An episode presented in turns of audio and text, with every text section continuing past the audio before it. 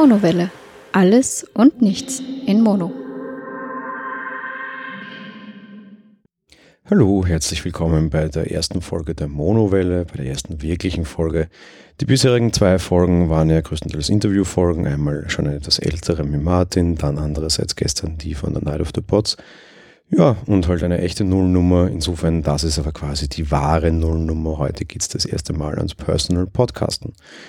Ihr seid wahrscheinlich gespannt, hoffe ich, glaube ich, denke ich. Eins kann ich euch aber sagen, ich finde es noch mehr. Ich habe nie irgendwie eine trockene Episode aufgenommen oder sonst irgendwas. Insofern ist es der echte erste Versuch, vor allem auch alleine zu podcasten, abgesehen von ein paar Daily-Ausflügen.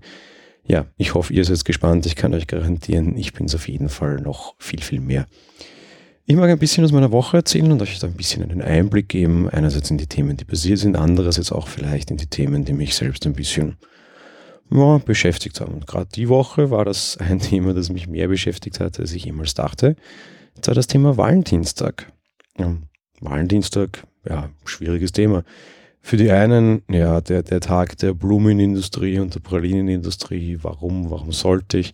Für die anderen aber teilweise wahrscheinlich auch ein großer, großer Tag voller Erwartungen, zumindest das, was ich die Woche so ein bisschen erlebt habe. Persönlich habe ich mir mittlerweile eigentlich keine Gedanken mehr dazu gemacht. Da geht es mir, wie wahrscheinlich vielen Männern, dass ich mir eigentlich dachte, naja, ich lebe schon relativ lang in der gleichen Beziehung. Valentinstag, ja, meine Güte, warum auch? Meine Frau sieht das Gott sei Dank relativ ähnlich pragmatisch. Wir haben irgendwie vorher kurz mal darüber geredet und haben das Thema Valentinstag, um Gottes Willen, nein, ist nicht notwendig. Ja, warum auch an einem, einem festgelegten Tag, den die Industrie festgelegt hat, der hat ja nicht mal wirklich großartige Hintergründe, dieser Tag. Warum sollten wir da jetzt irgendwie groß auf Valentinstag machen oder nicht? Wir handhaben das seit ein paar Jahren relativ gleich eigentlich. Wir unternehmen an einem Tag schon was, oft fällt er ja unter die Woche, heuer eben war es ja auch ein Dienstag, dass wir nur sagen, okay, wir unternehmen an dem Abend meistens was, gehen irgendwie nett essen gemeinsam oder sonst irgendwie aber jetzt großartig irgendwie da extra auf Valentinstag machen, nicht. Insofern den Tag ein bisschen ehren, dass wir gemeinsam was unternehmen und mal Arbeit nach hinten steckt und wir halt eben wirklich Zeit miteinander verbringen, was sehr oft auch irgendwie in stressigen Zeiten, gerade im Jahresanfang bei mir, ein bisschen schwieriger ist. Da nimmt man sich halt Zeit für Beziehung und Zeit für den anderen und unternimmt gemeinsam was, was einem Spaß macht. Sonst so irgendwie großartig Richtung Geschenk oder so. Ja, maximal selten eher Kleinigkeiten. Wir haben dann, ein Arbeitskollege und ich, mit, mit einer Arbeitskollegin, mit einer Jungen, Anfang Montag, also am Montag dann, Anfang der Woche, zum Mittag irgendwie gemeinsam gegessen. Und die kam dann plötzlich äh, ganz überraschend mit dem Thema Valentinstag auf uns zu und hat gesagt, na Männer, wie sieht es bei euch aus? Wie verwöhnt ihr eure Frauen morgen? Und mein Arbeitskollege schon sehr lange zu vergeben quasi und verheiratet auch, ich eben auch schon länger vergeben. Beide eigentlich so, naja, nichts Großartiges, warum sollte das auch? Und sie war dann sehr schockiert. Und auf der anderen Seite war ich aber wiederum sehr schockiert, dass sie so schockiert war. Ist eine junge, hübsche, 30-jährige Frau, total weltaufgeschlossen, total emanzipiert, so wie man sich eine moderne junge Frau vorstellt. Das ist überhaupt keinerlei irgendwelche unter Anführungsstrichen altmodischen Anwandlungen, überhaupt auch irgendwie keine Tradition in sich oder sowas, sondern eher so Frauen, Männer, alles gleich, so wie ich Frauen auch mag und ich finde das auch sehr wichtig und Emanzipation finde ich sehr wichtig. Auf der anderen Seite fand ich es dann aber wirklich total überraschend, dass so eine junge, moderne, starke Frau irgendwie daherkommt und meint, ja, aber Valentinstag, da erwartet sich eine Frau schon, verwöhnt zu werden und das ist schon wichtig und sie weiß jetzt schon, dass sie morgen nichts erwartet und äh, sie ist jetzt schon mal vorsorglich einen Tag vor dem Valentinstag entsprechend auf ihren allerliebsten entsprechend ja, sauer und entsprechend böse, weil sie jetzt schon weiß, dass da nichts passieren wird. Und das hat mich unheimlich zum Nachdenken angeregt. Ähm, klingt zwar jetzt vielleicht komisch, aber eben weil das mir zu dieser Person auch gar nicht passte. Und dann kam ich wieder so ein bisschen auf den Punkt, und wahrscheinlich kriege ich jetzt gleich Beschwerdemails von weiblichen Hörern, dass ich mir dachte, ich glaube, Frauen funktionieren schon öfter irgendwie so nach dem Schema, naja, ich sage mal A, meine aber vielleicht doch ein bisschen B. Jetzt nicht nach dem Schema, dass ich jetzt jede Frau das erwarten würde, auf der anderen Seite, naja, meine Güte, wenn man denn was geschenkt bekommt und wenn mal an einen gedacht wird, dann, dann freut man sich auch. Was ich auf der anderen Seite sehr wohl auch für mich herausgefunden habe, natürlich macht es, glaube ich, meine Meinung, einen riesengroßen Unterschied, wie lange diese Beziehung natürlich schon läuft. Ne? Sie ist ähm, seit ein paar Wochen, glaube ich, erst wieder vergeben. Nee, natürlich. Am Anfang, wenn man frisch verliebt und frisch vergeben ist, dann ist das natürlich noch ein größeres und aktuelleres Thema irgendwie, also wenn das jetzt irgendwie schon Jahre sind, mit ich natürlich nicht sagen will, dass irgendwie die Liebe über die Jahre abnimmt, aber die Qualität der Beziehung wird natürlich eine ganz andere. Meiner Meinung nach eine wesentlich bessere. Nach all den vielen Jahren ist natürlich alles nicht mehr so aufregend, wie es mal war. Aber dafür ist man sich wesentlich näher und wesentlich mehr eins. Schon klar. Trotz allem kam ich dann nicht umhin, mir zu überlegen, ob ich nicht irgendwie am Valentinstag doch etwas schenken sollte. Die Frage war nur was und wie. Auf der anderen Seite ein, ein, ein, Gedanke, der mich auch in die Richtung brachte, mein Arbeitskollege und ich haben natürlich das Gleiche gesagt. Naja, wir brauchen ja keinen einzelnen Tag, der uns sagt, dass wir unseren Partner lieb haben. Wir sind immer für den anderen da. Es gibt auch immer wieder kleine Geschenke. Insofern warum genau an dem einen Tag und an anderen nicht, wenn wir es denn sonst auch tun. Ich habe dann ein bisschen gegrübelt und auch ihn dann später nochmal darauf angesprochen und gesagt, hm, nur mal ehrlich, wenn du jetzt so zurückdenkst, wann war denn das letzte Mal so ein kleines Geschenk oder irgendwie mal eine Blume oder so?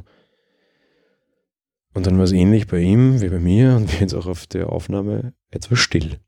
Ich habe dann selbst so überlegt und dachte mir, naja, also es war schon irgendwann im letzten Jahr, aber es könnten jetzt auch schon wieder ein paar Monate sein. Das ist natürlich irgendwie eine, eine schöne, angenehme, willkommene Ausrede zu sagen, nee, man macht das eh immer wieder.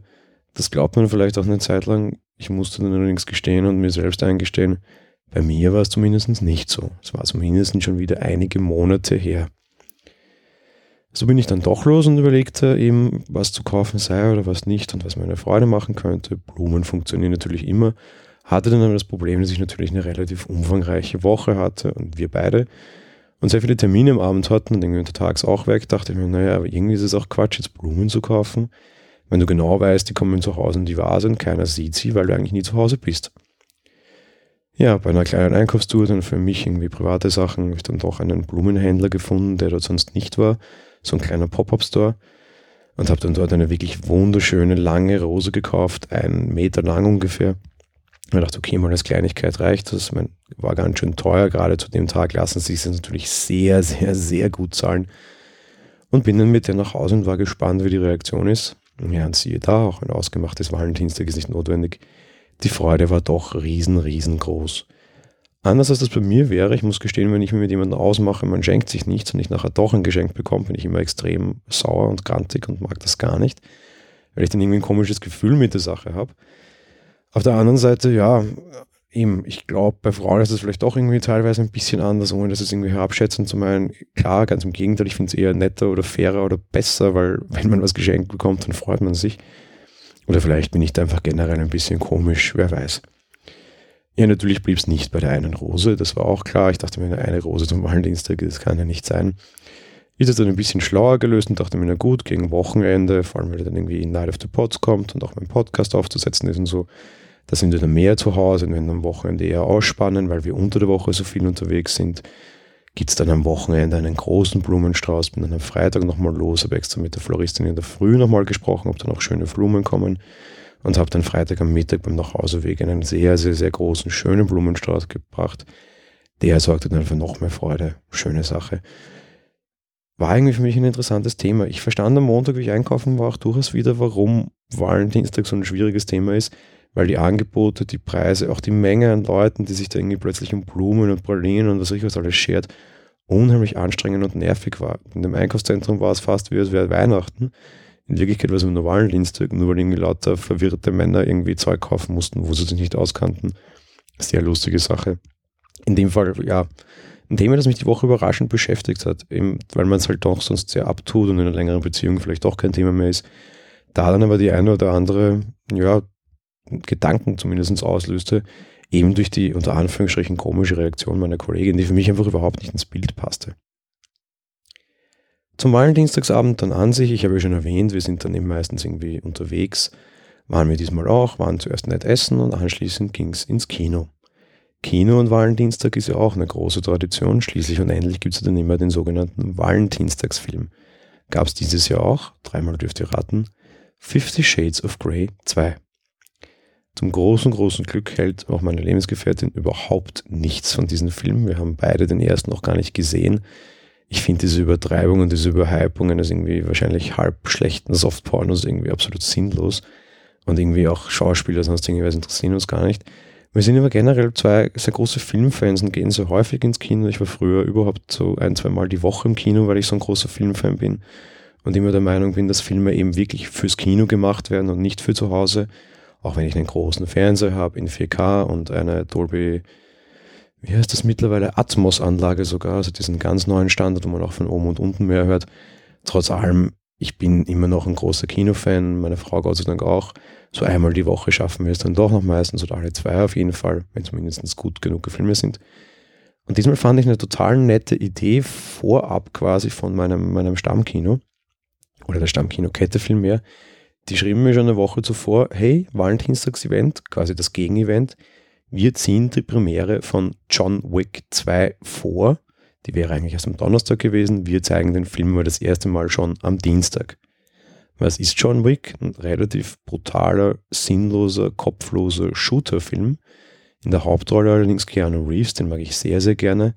Diesmal kam dann auch noch irgendwie eine Nebenrolle dazu, Lawrence Fishburne, den kennen wir zum Beispiel eben aus dem großen Film von Keanu Reeves damals, aus Matrix. Das heißt quasi Neo aus Matrix kommt wieder zusammen und auch sein quasi Trainer Morpheus kommt wieder dazu. Allein deshalb musste ich den Film sehen. Ich hatte den ersten Teil nicht gesehen, dachte mir, egal, Keanu Reeves da, dort, lustige Idee. Auf der anderen Seite aber natürlich, hm, schwierig. Ein sehr brutaler Shooterfilm direkt am Valentinstag. Na, ich bin mal gespannt. Habe dann das E-Mail meiner Frau gezeigt und gesagt, hey, schau mal, John Wick wäre ich war so überrascht und musste so lachen. Erste Reaktion gleich, Keanu Reeves, ja perfekt, gehen wir anschauen.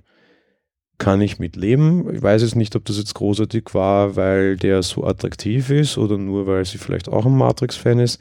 Das ist dann der klassische Fall, wo man als Mann, glaube ich, auch gar nicht mehr nachfragen muss, sondern sagt, okay, du magst ihn, ich mag ihn. Vielleicht aus anderen Gründen, ist egal, ich kam zu dem, was ich wollte, sie auch. Was auch immer das sein mag, alles gut, alles geritzt ging es eben dann am Dienstag nach dem Essen gehen ins Kino zu John Wick.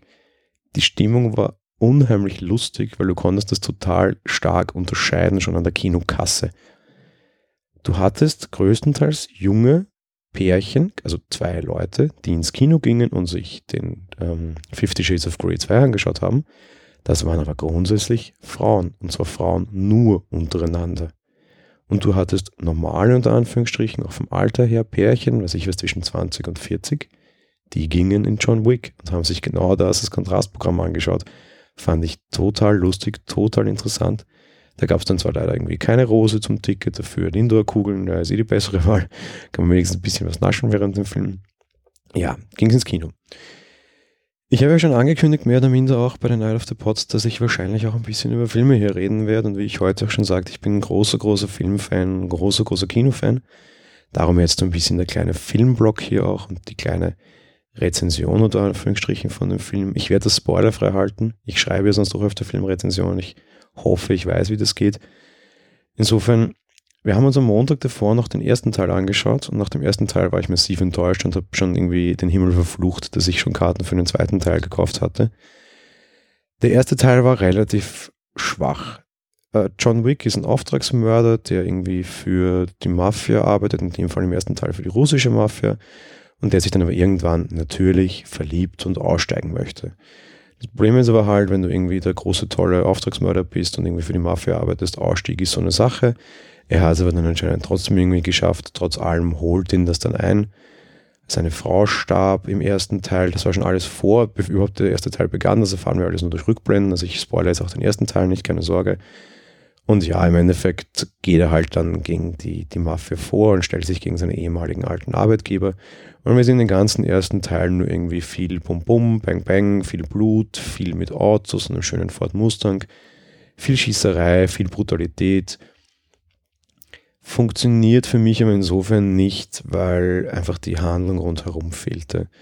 Schauspielerisch muss ich gestehen, ich bin ein großer Fan von Keanu Reeves, aber grundsätzlich bin ich der Meinung, der Typ hat nur einen Gesichtsausdruck drauf und der ist nicht der allerinteressanteste. Ob du ihm jetzt irgendwie mit dem Messer in die Seite stichst oder ob du ihm sagst, dass seine Frau noch leben würde, die, die Mine ist fast die gleiche. Das war auch in dem Film so, das war auch im zweiten Teil übrigens so. Trotz allem für mich funktioniert er irgendwie so als Actionheld doch ganz gut.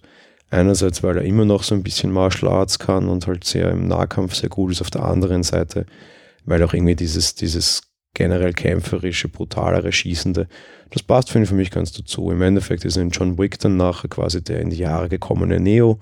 Man sieht ihm auch anders in die Jahre gekommen ist. Er sieht schon deutlich alt aus. Er ist auch körperlich nicht mehr ganz so fit. Trotz allem funktioniert. Optisch kaufe ich das alles ab, ist alles in Ordnung. Nur der erste Teil war einfach von den Bildern her und auch von der Inszenierung her und Story halt schon überhaupt gar kein, einfach unheimlich langweilig. Überraschend und seltenes Phänomen im zweiten Teil, kann ich gleich mal vorwegnehmen, fand ich das Ganze eigentlich wesentlich besser, als ich das erwartet hatte und wesentlich besser als auch im ersten Teil. Einerseits ist die Story wesentlich besser. Da geht es dann wieder gegen die Mafia, aber nicht nur gegen die russische, sondern gleich irgendwie so gegen alle, beziehungsweise vor allem halt ganz, ganz stark gegen die italienische Mafia. Und da fand ich es auch sehr schön, dass sie die Handlungsorte auch verlagert haben. Während der erste Teil irgendwie nur in, ich glaube, New York gespielt hat, haben wir dann im zweiten Teil im Endeffekt irgendwie Keanu Reeves in Rom gesehen, im schönen historischen Rom, durchaus auch irgendwie in alten Kellergängen und äh, irgendwie dem Kolosseum oder so. Und das war einfach unheimlich schön zu sehen. Irgendwie die, die tollsten Kämpfe, äh, eins gegen eins, gegen andere Leibwächter quasi, irgendwo auf dem Dach mit Blick auf irgendwie römische Stadt. In der Nacht sehr stimmungsvoll, sehr schön gemacht. Schauspielerisch wurde nicht besser. Story war ein bisschen besser, weil mehr Inhalte da waren. Generell, so was an Schauspielern vorkommt, ist es nicht das große Ding. Trotz allem, ja, im Endeffekt kommt die italienische Mafia auf ihm zu, erzählt ihm, dass er eine Schuldmünze hat. Das heißt, er hat einen Freigefallen jemanden quasi geschenkt dafür, dass er nämlich aussteigen durfte. Und der will diesen freien Gefallen jetzt einlösen. Im Endeffekt ist es der Bruder des aktuellen Mafiachefs, der seine, seine Schwester töten mag, um selbst an die Macht zu kommen. Da will ich jetzt nichts verraten, nur auf jeden Fall war ja auch klar, wenn man schon einen Auftragsmörder engagiert, dann will man am Ende vielleicht auch nicht unbedingt, dass der selbst noch überlebt. Das heißt, am Ende geht es dann auch nochmal in die Gegenrichtung und auch sein Auftraggeber wendet sich ein bisschen gegen ihn war klar, es ist kein großartiger Twist, war schon von Anfang an auch die ganze Zeit ein bisschen angedeutet, dass sich die jetzt auch nicht wirklich großartig trauen und nicht die großartigen Freunde sind. Story ein bisschen langweiliger, bildtechnisch aber wesentlich besser. Bringt mich zu einem überraschenden, recht guten Fazit für den Film. Gute, seichte Unterhaltung, wenn man sowas mag. Shooter, brutal, aber nett und hey, Keanu Reeves in so einer Rolle wieder.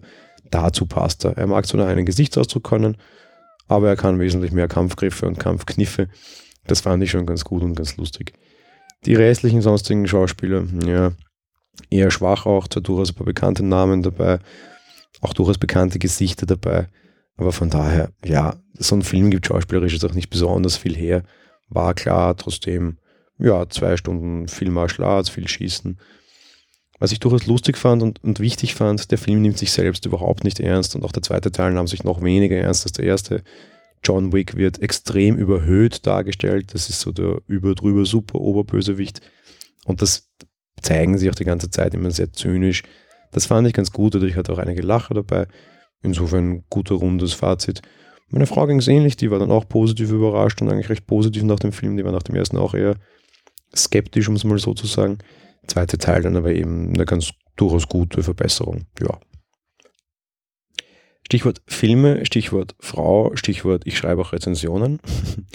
Ich habe gestern auf der Night of the Pods ja eben schon ein bisschen angekündigt, dass ich gerne ein bisschen mehr auf das Thema Filme eingehen würde, weil ich, weil ich eben großer Filmfan eigentlich bin und das auch sonst im Podcast nicht kann.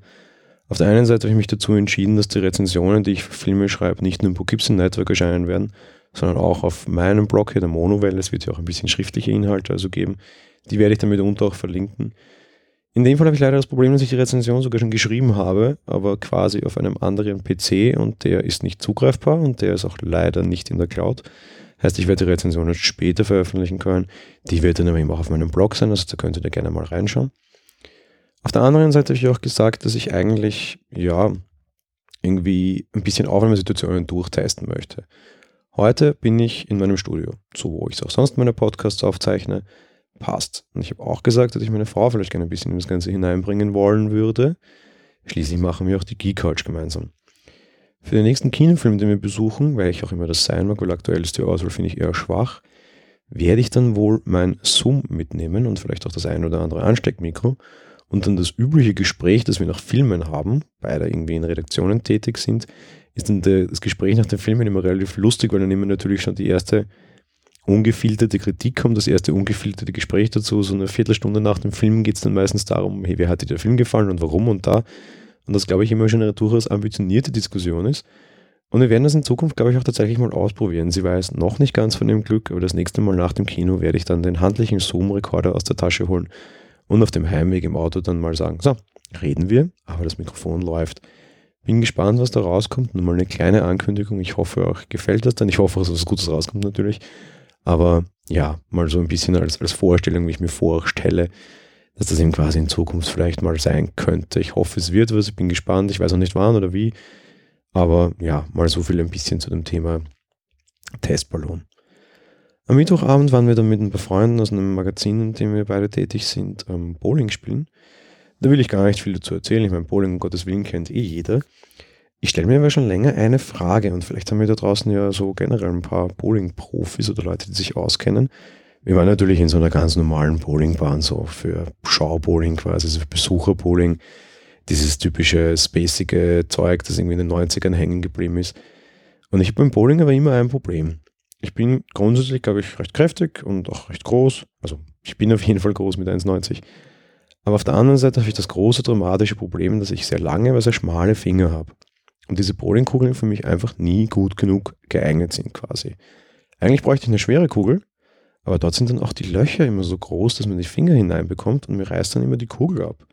Heißt, im Endeffekt muss ich immer mit einer Frauen- oder Kinderkugel spielen, damit meine Finger drin Platz haben und mir das beim, beim Schieben quasi nicht abreißt. Eigentlich bräuchte ich eine Kugel, die groß doppelt so schwer wäre, nur die eben, sobald ich die Bowlingkugel schiebe, reißt mir permanent ab und das ist unheimlich nervig. Die Frage an da draußen, korreliert das immer miteinander? Muss das immer so sein, dass schwere Kugeln automatisch größere Löcher haben? Weil von der Grundidee her verstehe ich sie, aber es muss doch irgendwie die Möglichkeit geben, das auseinanderlaufend zu haben, eben für solche Sonderfälle. Finde ich irgendwie sehr anstrengend und sehr nervig, ja. Dementsprechend bin ich auch kein großer Fan von Bowlen. Ich mag Kegeln viel lieber, da habe ich das Problem auch nicht. Ich war früher auch mal ganz gut in diesen ganzen Kneipensportarten, habe jetzt aber überlegt, ja, das letzte Mal Bowling spielen ist, glaube ich, fast zehn Jahre her. Kegeln nicht so lange, Bowling aber schon ewig. Ja, die Ergebnisse waren sehr unterdurchschnittlich, aber auch von allen anderen. Ich glaube, wir hatten irgendwie drei Leute, die bei drei Runden jeweils über 100 Punkte kamen. Aus meiner früheren Zeit ist das irgendwie noch so ein bisschen der Standardwert, zwar alles unter 100. Das hat quasi gar nicht stattgefunden. Diesmal haben in, bei 30 Spielen drei quasi über 100 Punkte nur. Ja, ist egal, aber darum geht es ja auch nicht. War lustig, war ein netter Abend, war ein nettes Gequatsche und nebenbei halt ein bisschen Bowling spielen. Sport würde ich es nicht bezeichnen. In dem Fall, so wie wir das gemacht haben, aber trotz allem ganz lustig und ich würde es auch sehr gerne machen, wenn ich da irgendwie nicht immer die Probleme mit meinen, meinen Fingern oder den Händen hätte und der Bowlingkugel. Auf der anderen Seite wahrscheinlich, ja, selbst wenn es irgendwie Bowlingkugeln gäbe, die für mich geeignet wären, jetzt extra dafür eine kaufen würde ich wahrscheinlich auch nicht. Von daher, ja, schwierig, schade. Ich fände es halt praktisch, wenn sowas in Bowlingbahnen wäre, aber das ist sowieso immer so eine Sache. Was ich auch sehr interessant finde, diese Bowlingbahnen werden technisch offensichtlich nicht besser. Insofern ganz komisch. Früher war das schon immer so, vor 10, 15 Jahren, wenn ich noch häufiger Bowling spielen war, permanent bleiben diese Pins irgendwie hängen und man muss dann irgendwie Hilfe rufen, die das wieder aufstellt und da und dort.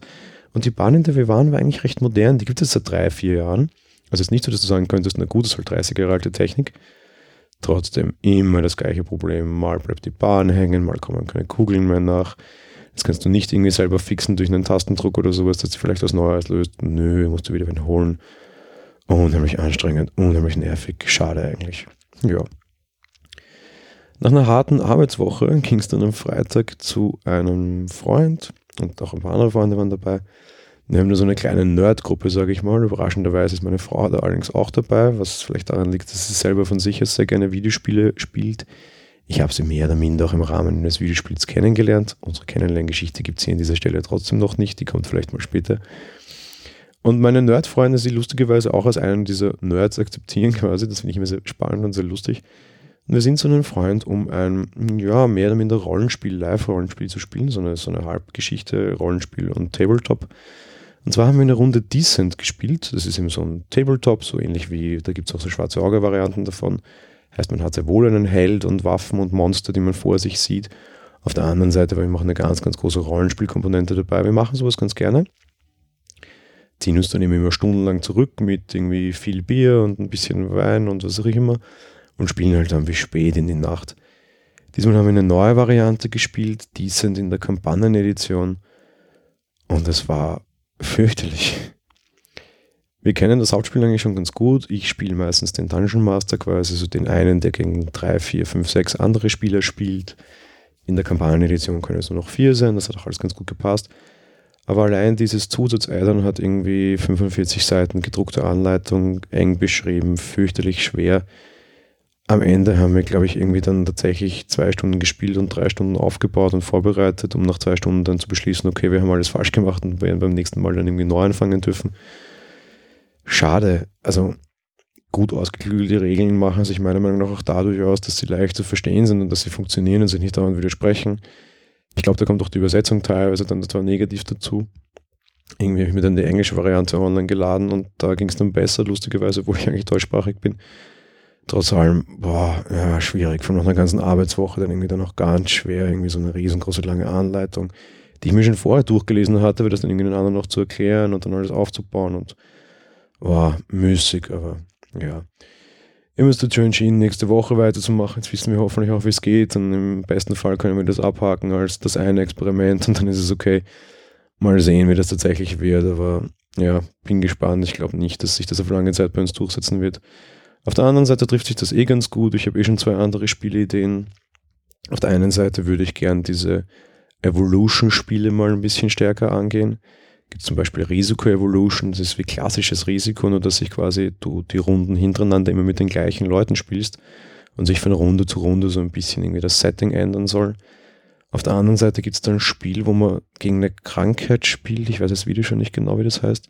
Da spielen eigentlich vier Spieler zusammen und müssen die, die Ausbreitung einer Seuche verhindern. Das ist auch so ein bisschen von der Logik her Risiko, aber doch ein bisschen anders dann. Vor allem, was ich da sehr angenehm finde, man spielt immer miteinander gegen eine höhere Entität, die nicht am Platz ist, also irgendwie da gegeneinander. Nicht, dass ich jetzt so ein No-Winning-Typ wäre, aber irgendwie gerade als Dungeon Master zum Beispiel habe ich immer oft das Problem, ah, will ich jetzt so spielen, dass ich gewinne, also ich alleine gegen vier, fünf, sechs Leute, was aber eigentlich nicht mein Job ist, weil eigentlich klar ist, Job des Dungeon Masters, das Spiel interessant zu halten, aber trotzdem, ich das Gute muss am Ende gewinnen, das sagt ja schon jeder Walt Disney Film so, ne? Auf der anderen Seite habe ich auch schon länger eine Idee. Ich würde unheimlich gern eine wirkliche Dungeons and Dragons Pen and Paper Runde starten. Ich habe das früher als Jugendliche sehr, sehr stark gemacht. Jetzt jahrelang leider schon nicht mehr. Und ich habe aber die ganzen Bücher und die ganzen Spielleiterregeln noch zu Hause. Vielleicht schaffen wir es da mal was anzustarten. Auch da schon durchaus eine kleine neue Podcast-Idee. Ich würde unheimlich gern mal so eine Pen and Paper Rollenspielrunde tatsächlich einfach voll vertonen dabei und daraus einen Podcast machen. Vielleicht kriege ich ja das sogar in der Truppe durch. Man darf gespannt sein. Nächste Woche geht es auf jeden Fall mal mit Decent weiter. Ja, bin gespannt, ob das da was weiterbringt. Falls ich Hörer da draußen habt, die auch irgendwelche Interessen in diese Richtung haben, wäre schön von euch zu hören, was für Dinge funktionieren denn wirklich.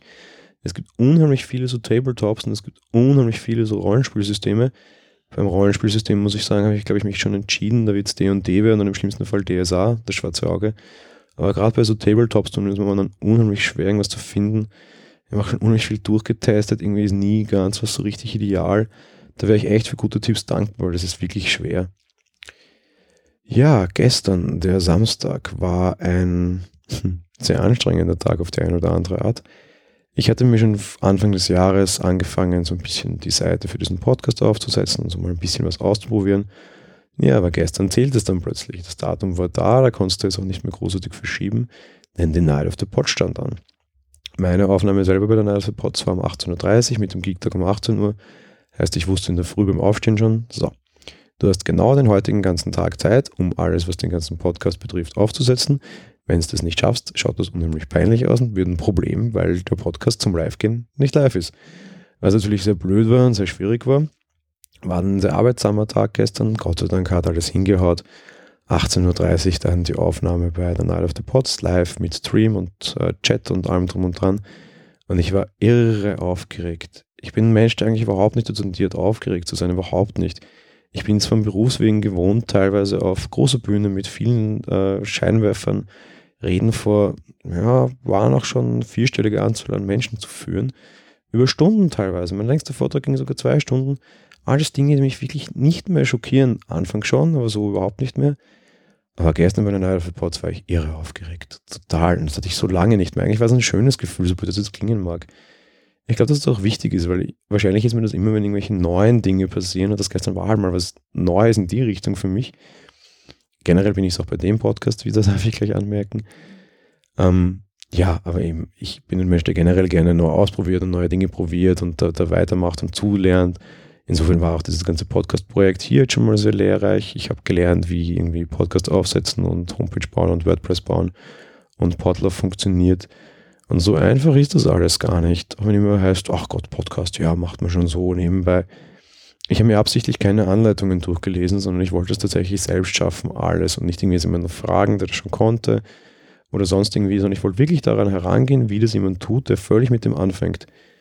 Ich habe Informatik studiert und kann sagen, nur so leicht war das aber dann doch nicht. Gerade dann noch irgendwie bei Potloff, den ich sehr schätze, da dann so die kleineren Einstellungen zu finden in einer Doku, die nicht wirklich ausführlich oder gut ist, meiner Meinung nach, war schon durchaus schwierig. So zum Beispiel, da kann man ja Contributor einrichten, also quasi die Leute, die an einer Folge teilnehmen. Meine Güte, wo findet man denn das? Ach ja, hm, irgendwo in der Tiefe der Settings gibt es dann ein Häkchen, hat man dieses Häkchen gesetzt, erscheint es dann auch im Menü und dann kann ich das dort eintragen. Ah, sehr toll. Und in der Doku fand ich es auch nicht. Hm, sehr schade. Ja, trotz allem gestern dann äh, Podcast aufsetzen, offensichtlich erfolgreich, sonst würde ich das jetzt nicht hören können heute. Abend, Night of the Pods, auch alles gut gegangen. Ich war heidenfroh, als dann die Aufnahme aus war und es dann ging, okay, jetzt muss ich das noch schneiden, damit ich es veröffentlichen kann. Mir fiel so ein Stein vom Herz, der sich dann wieder ein bisschen aufbaut, weil ich wusste, ja, morgen am Sonntag steht ja dann die erste echte Aufnahme deines Podcasts an und du darfst dann das erste Mal tatsächlich liefern. Na, ich bin gespannt. Stichwort erste echte Aufnahme, Stichwort erster eigener Personal Podcast und erste Folge. Das war sie jetzt. Es wird eine gute halbe Stunde gewesen sein. Ich hoffe, es ist in Ordnung. Ich hoffe, es hat euch gefallen. Ich würde mich wirklich sehr, sehr, sehr über Feedback freuen. Jetzt nicht einfach nur, weil ich Reaktionen haben möchte, sondern einfach, weil ich wirklich einfach lernen mag. Ich habe es schon mehrmals betont, ich mache sowas sehr gerne und hier gerne auch auf durchaus Hörwünsche eingehen würde. Warum denn nicht? Was interessiert euch, was interessiert euch nicht? Was war gut, was ist schlecht? Ich gebe gerne was auf Kritik. Das heißt nicht immer, dass ich jede Kritik wahrnehmen muss, weil vielleicht habe ich teilweise andere Vorstellungen oder Ziele und Beweggründe, als man das vielleicht interpretieren möge. Auf der anderen Seite höre ich mir es aber immer sehr gerne an und beschäftige mich auch ausführlich damit. Insofern, ich würde euch sehr, sehr gerne um Kritik bzw. Rückmeldungen bitten. Wie funktioniert das? Am besten entweder A direkt unter dem Podcast quasi auf der Webpage im Kommentarbereich oder aber auch über Twitter. Auch die Monowelle hat einen Twitter-Account, at Monowelle.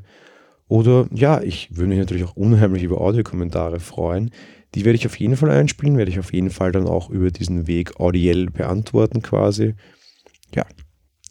Im Endeffekt war es das für die ersten Folge und ich möchte auch mal die Chance nutzen, mich zu bedanken beim Tornide für die Logos, beim Mikado Elefant für den Jingle, den ihr jetzt auch das erste Mal dann übrigens hören, gehört habt und jetzt auch den Abspann das erste Mal hören werdet. Bei der Stefanie, meiner Frau, für das Sprechen des, des Intros quasi bei Martin, meinem ersten Mit, also dem ersten, wo ich podcasten durfte, für das Sprechen des Autos, das ihr gleich hören werdet. Und bei allen, die mich über die ganze lange Zeit so sehr dazu motiviert haben, mich das tatsächlich mal zu trauen, vorneweg der Klaus Backhaus und der Gerard, waren aber auch viele, viele andere Leute, die ich vielleicht jetzt alle gar nicht namentlich nennen mag, weil ich auch gar nicht weiß, ob ich es darf. Es waren gute zweistellige Leute, die mir wieder sagten, ach, probier das mal, es wird auch spannend, es wird auch interessant. Ich hoffe, es war spannend, ich hoffe, es war interessant und wir hören uns sicherlich in der einen oder anderen Form, vielleicht auch in einer ganz anderen Form, bald, bald wieder bei der Monowelle. Vielen Dank und schönen Tag euch noch. Ciao.